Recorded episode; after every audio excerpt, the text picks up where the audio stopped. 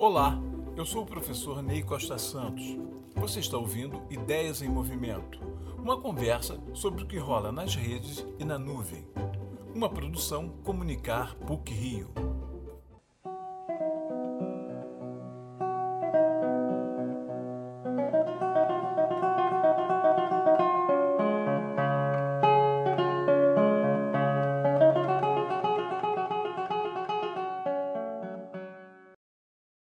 No dia 15 de outubro é comemorado o Dia do Professor, mas também o de Santa Teresa de Ávila, ou Teresa de Jesus, padroeira da Espanha e dos professores.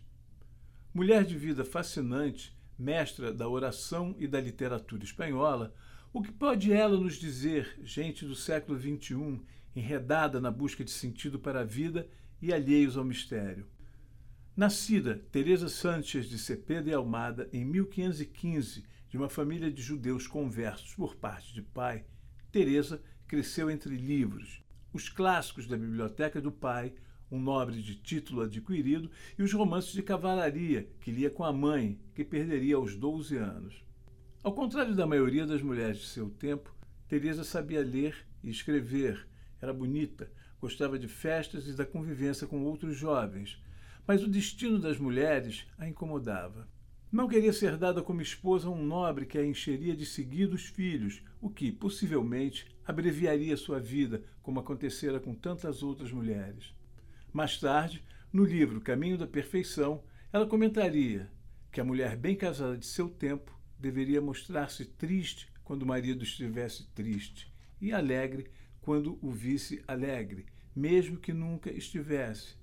E arremata: Vede de que situação vos livrastes, irmãs. Aos 19 anos, fugiu de casa para entrar em um convento, única alternativa a quem não queria repetir o destino reservado às mulheres.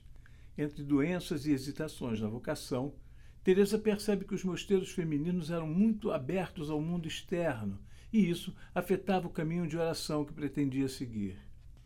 Aos 50 anos, ela escreve o livro da vida, uma autobiografia em que narra seus encontros e desencontros com Deus pelos caminhos da oração interior. Em suas palavras, um trato de amizade com quem sabemos que nos ama. A sua aproximação com o sagrado se dá pelo afeto. Sua pedagogia é da proximidade com o leitor, a quem relata sua experiência no trato com Deus e o Cristo. Teresa é uma mulher da palavra e da coragem. Quando o livro da vida foi delatado, ela enfrentou a Inquisição, os preconceitos por ser mulher, a ignorância de muitos que viam em seus escritos uma doutrina nova e supersticiosa. Sua mística era de transformação a partir do caminho da liberdade interior, e isso a levou à ação reformadora de sua ordem, a do Carmo, e à fundação de 17 conventos de monjas e dois masculinos. Seu conhecido bom humor, a atenção às coisas do cotidiano, nele vivenciando a sua espiritualidade expandida, fez com que exercesse com profundidade o seu magistério.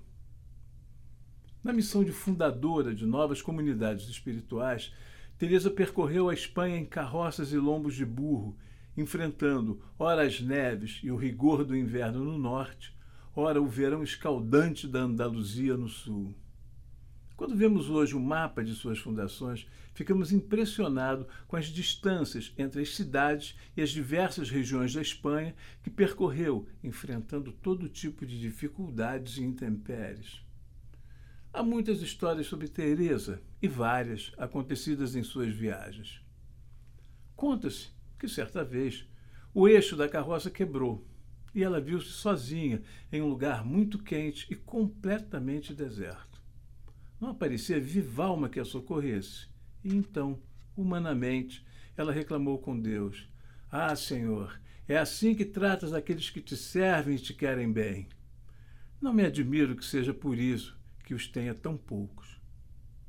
Em outra ocasião, Teresa chega em um convento recém-fundado e a superiora, ansiosa por apresentar resultados e sabedora de suas experiências místicas, se apressa em dizer que havia noviças que tinham dois, três êxtases por dia.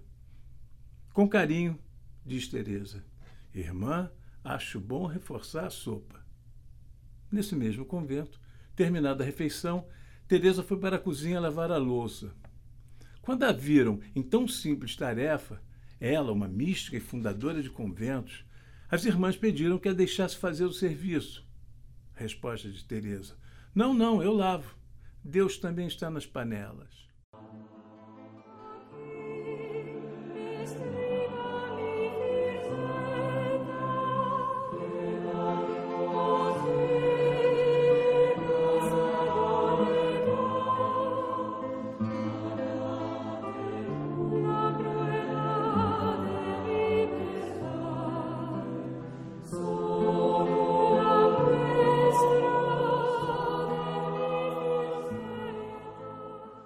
Esse encanto singelo de apontar o mistério que existe nas coisas simples da vida cotidiana e também na riqueza da experiência da oração interior, o que talvez fascine a nós, viventes do século XXI.